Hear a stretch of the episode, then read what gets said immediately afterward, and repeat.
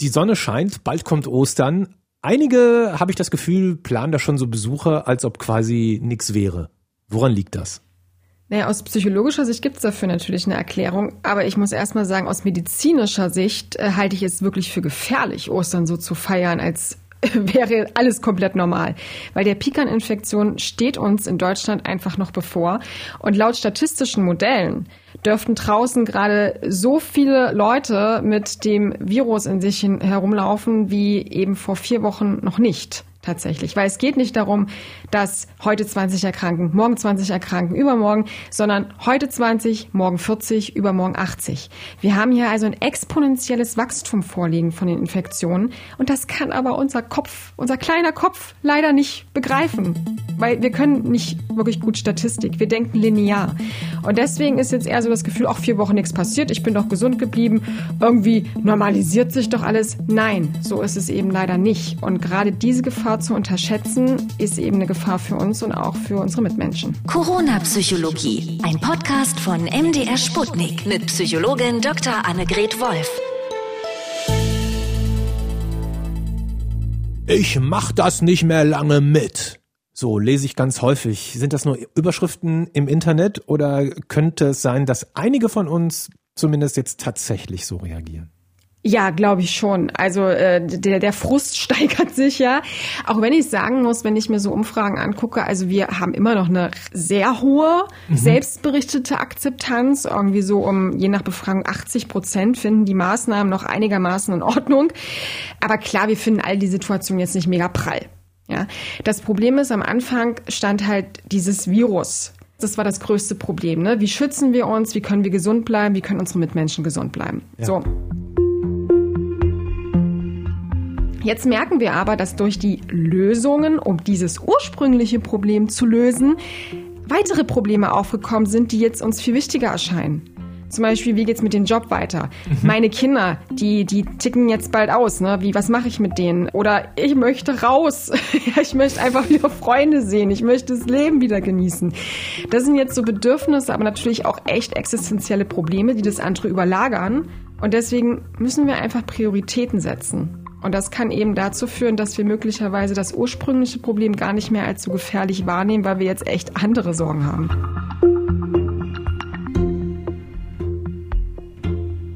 Ich meine, jeder von uns kennt ja das Gefühl, ne, dass man endlich wieder raus will, seine gewohnten Sachen machen möchte. Ich auch. Auf der anderen Seite weiß ich natürlich, dass es gerade schon am meisten Sinn macht, das aus gesundheitlichen Gründen für mich und für alle anderen nicht zu tun. Was mache ich da gerade mit, psychologisch gesehen? Du machst gerade etwas mit, was wir als kognitive Dissonanz bezeichnen. Und wir hassen kognitive Dissonanz. Ähm, das ist ganz klassisch. Also die Idee ist so, Menschen oder wir versuchen immer ein konsistentes Bild von uns abzugeben. Das heißt, wenn wir uns für so einen mega sportlichen, gesundheitsbewussten Typen halten, mhm. dann ist das Verlangen nach einem richtig schön fettigen Burger und dann auch das Verschlingen von dem ein Verhalten, was irgendwie nicht reinpasst. Was tun wir also? Wir versuchen leider uns selbst zu täuschen und Strategien zu entwickeln, dass nicht so angemessene Verhalten, also zum Beispiel jetzt doch rauszugehen oder sich heimlich mit Freunden zu treffen, das irgendwie zu rechtfertigen und zu verschönern. Beispielsweise, naja, ich war doch nur kurz draußen oder ich habe schon aufgepasst, ne? ich habe Abstand gehalten. Also wir haben so Strategien, um diese kognitive Dissonanz, diese Spannungen in unserem Kopf zu lösen und zu lockern und dadurch eben auch bestimmte Verhaltensweisen zu rechtfertigen, die jetzt eigentlich entgegen den empfohlenen Maßnahmen sind. Mhm. Das, das ist das Erste. Das Zweite ist natürlich auch etwas, was wir als, jetzt wird's noch fieser, zeitinkonsistente Diskontierung bezeichnen. Ganz simpel ausgedrückt, Dinge, die uns jetzt Freude machen, die uns jetzt Glücksgefühle bescheren, empfinden wir als viel wertvoller als etwas, was in der, in der, als Belohnung in der Zukunft liegen könnte. Das heißt, diesen Wert, okay, wir gehen jetzt raus, die Kinder nerven nicht mehr oder ich sehe meine Freunde, dieses Gefühl wiegt für uns jetzt viel mehr als die Möglichkeit, dass wir in Zukunft auch gesund bleiben oder nicht krank werden. Mhm. Das heißt, wir können einfach mit so abstrakten Sachen ganz, ganz schlecht umgehen. Und dazu kommt auch noch, dass wir in der Regel relativ optimistisch sind und davon ausgehen, einfach um unseren Selbstwert auch zu schützen, dass es andere eh immer schlimmer trifft als uns. Das zeigen auch Umfragen im Februar noch in Italien und auch in der Schweiz. Da sind noch circa 60, 70 Prozent davon ausgegangen, ach, bei mir wird es schon nicht so schlimm werden. Das sieht jetzt eben auch anders aus. Aber Fakt ist, wir haben die Erfahrung gemacht, weil wir uns natürlich an die Maßnahmen gehalten haben, wir sind nicht krank geworden. Der Schluss ist jetzt aber bei vielen, naja, ich bin nicht krank geworden, nicht weil ich mich an die Maßnahmen eben äh, durchaus gehalten habe, sondern weil das gar nicht so gefährlich ist. Das heißt, wir arrangieren uns mit der Situation und die Gefahr des eigentlichen Problems nimmt ab. Eine Sache, die mir persönlich aufgefallen ist, mhm. und vielleicht kannst du mir als Psychologin da auch mal erklären, was da passiert. Ich war im Park spazieren. Mhm. Ja, und die Jogger, die mir da begegnet sind, die haben wirklich, ich lüge nicht, null Platz gemacht. Die sind keuchend und Tröpfchen um sich schleudern Zentimeter an mir vorbei gerannt. Ist das schon ein Anzeichen, dass denen alles egal ist oder ist das in dem Moment irgendwie was anderes? Ist schwierig. Also ich meine, von Sportlern kann man möglicherweise sagen, gerade in dem Moment, wenn sie da hin und her joggen, äh, dass sie sich vielleicht auch wirklich sehr gesund, sehr unbesiegbar fühlen und dann denken, okay, das kann mir nichts anhaben. Das ist schon möglich. Ich glaube aber, es ist was anderes, weil ich das auch bei vielen anderen Leuten beobachte, die einfach nur spazieren gehen oder rausgehen. Ähm, ich glaube, dass das einfach dieses Abstand halten noch nicht internalisiert ist also noch keine Routine im Verhalten gew äh, geworden ist, worüber wir nicht mehr nachdenken. Ja, klar, wenn wir nicht rausgehen, können wir es auch nicht lernen letztendlich. Und ich habe das auch in mir selber gemerkt. Also ich gehe persönlich auch super gerne laufen und äh, versuche auch ein bisschen das Wetter zu nutzen. Und äh, für mich ist das mittlerweile fast richtig anstrengend geworden, immer. Weil man so in Schlangenlinien um alle rum muss. Genau, ja. diese zwei Meter Abstand zu ja, halten. Ja. Aber ich beobachte mich selbst, ich beobachte die anderen, das funktioniert gut. Dann ist es aber mal so gewesen, dass mich jemand angerufen hat, ein wichtiges Telefonat. Und mir ist aufgefallen, als ich telefoniert habe, oh, oh, oh, jetzt, jetzt bin ich aber auch näher gekommen. Und oh, verdammt, jetzt habe ich mir ins Gesicht gegriffen. Ne? Das heißt, die Sachen, die wir unser Leben lang gelernt haben, wir brauchen nicht so viel Abstand halten. Wir können da mal dran vorbeigehen, mit der Schulter noch ein bisschen ran und äh, okay. so etwas. Das ist, das ist in uns drinne, das andere noch nicht. Und gerade wenn wir eben abgelenkt sind, unsere Disziplin nicht halten können, unsere Aufmerksamkeit nicht halten können, vielleicht auch gepaart mit, ach, passiert doch eh nichts, ist vielleicht gar nicht so gefährlich. Das führt eben dazu, dass man nicht so rücksichtsvoll ist oder sich so rücksichtsvoll verhält und den Maßnahmen entsprechend verhält, wie sich das vielleicht andere wünschen. Also es muss nicht zwingend ein Ausdruck sein, wenn Jogger mir vorbeiläuft, dass dem alles egal ist und langsam sich niemand mehr dran hält und die Stimmung gekippt ist, sondern er war einfach so im Tunnel in dem Moment, aus welchen Gründen auch immer, dass er nicht dran gedacht hat. Genau. Ja.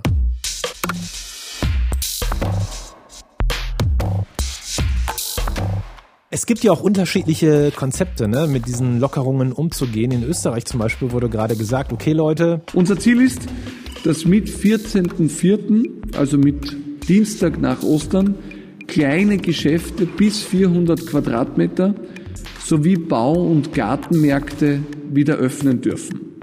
Ab dem 1.05., also ab dem 1. Mai, ist unser Ziel, dass alle Geschäfte, Einkaufszentren und Friseure wieder öffnen dürfen. Da fragen sich ja wahrscheinlich schon viele, warum geht das nicht auch hier bei uns in Deutschland?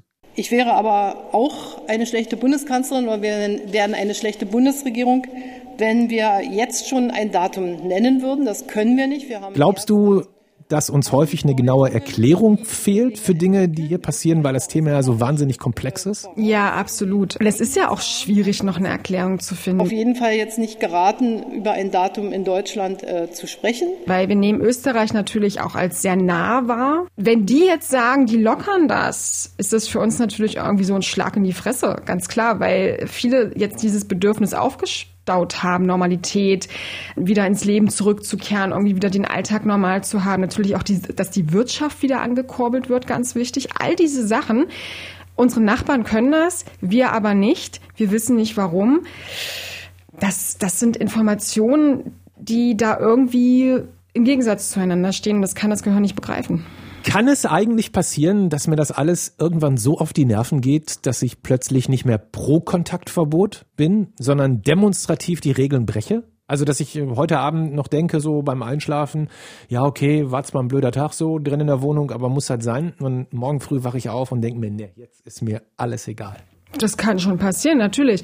Besonders wenn ich eben merke, dass, dass die Situation oder eben die Lösung, also die Einschränkung, die wir jetzt erleben, eben weitere Probleme und Nachteile für mich bringt. Ja, also wir hatten ja gerade schon gesagt, ähm, mit dem Job wird es vielleicht schwieriger, den Kindern fällt auch die Decke auf den Kopf. Also alles solche Sachen, die mich jetzt natürlich wesentlich mehr belasten.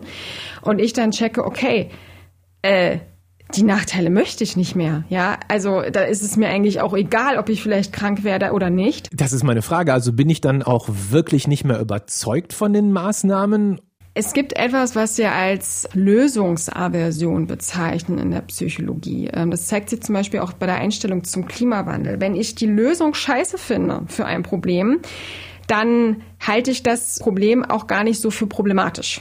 Ja, das bedeutet also, wenn ich mich jetzt einschränken lasse und das nicht so toll finde, was natürlich viele von uns nicht wirklich super finden, ähm, irgendwie ihren Alltag ähm, ja, einschränken zu müssen, dann bedeutet das auch häufig, dass ich das eigentliche Problem, nämlich die Infektion, das Krankwerden, als gar nicht mhm. mehr so pff, wichtig, relevant erachte.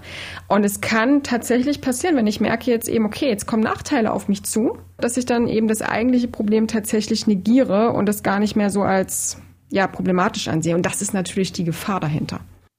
Das Verrückte ist, es ist alles so logisch, was du erzählst. und es hört sich für mich sinnvoll an und ich finde mich da auch total wieder. Und wir haben natürlich mal ein bisschen probiert, unter den Hörerinnen und Hörern mal ein paar Meinungen abzugreifen und rumzufragen. Und was wir da immer gehört haben, ist, ja, ist halt doof, aber muss. Ne? Niemand hat gesagt, so Hashtag, ich habe keinen Bock mehr, so wie ich das im Internet lese. Woran liegt das denn? Ich würde sagen, dass hier soziale Erwünschtheit greift. Also, dass man sich in seiner Antwort ähm, versucht an irgendwie ein, ein normgerechtes Verhalten oder an eben gerade gesellschaftliche Regeln mhm. zu orientieren. Wir wissen, es ist nicht gut rauszugehen, es ist wichtig, Abstand zu halten, äh, man soll sich nicht treffen und solche Sachen, das wissen wir alles. Und ähm, natürlich wollen wir nicht die Spielverderber sein, die Gesetzesbrecher, weil es ja natürlich mittlerweile auch fast schon, also es ist ja schon illegales Verhalten tatsächlich. Ja, ja, es gibt ja. Bußgeldkataloge. Und klar, um uns auch selber zu täuschen, sagen wir, okay, ja, wie gesagt, ist nicht so toll, aber ist halt in Ordnung. Witzigerweise in meinen privaten WhatsApp-Chats und so weiter und so fort, da tauschen sich die Leute schon aus, wie sie es nicht vielleicht jetzt auch gerade zu Ostern mal machen könnten, dass man sich sieht. Also drüber nachgedacht wird. Ja, natürlich, aber das ist ja ein ganz anderer Raum. Ne? Also erstens, äh, wenn ich das meinen Freunden schicke, denke ich ja eh, die ticken wahrscheinlich genauso wie ich. Also äh, ja. wird das schon passen, wenn ich und das Wenn ich da mit dem Mikrofon ankomme, dann ist das eher so, da muss ich jetzt sagen, so was mir nicht zum Verhängnis wird. Richtig, ja. aber selbst wenn ich das anonym anklicke, haben wir immer bei Befragungen ein Problem von sozialer Erwünschtheit. Ne? Und das muss man halt versuchen, irgendwie durch dass es wirklich anonym ist, also durch Hinweise, dass das auch natürlich nicht nach außen getragen wird, dass man auf jeden Fall hier auf die ehrliche Meinung angewiesen ist. So versuchen wir das immer zu umgehen. Das funktioniert auch gut. Aber grundsätzlich ist halt wirklich soziale Erwünschtheit hier das Problem, weswegen ich auch glaube, dass diese 80 Prozent nicht wirklich 80 Prozent sind, sondern ein bisschen geringer. Aber ich sehe das nicht unbedingt als problematisch an, denn auch wenn ich die Situation jetzt vielleicht echt mies finde und eigentlich gerne rausgehen würde, heißt das noch lange nicht, dass ich es tue, ja, und diese Grenze übergehe. Aber mhm. Fakt ist, diese Grenze wird immer, kommt immer näher, sozusagen, für viele. Dr. Anne, vielen Dank. Jetzt wissen wir, wie das psychologisch theoretisch.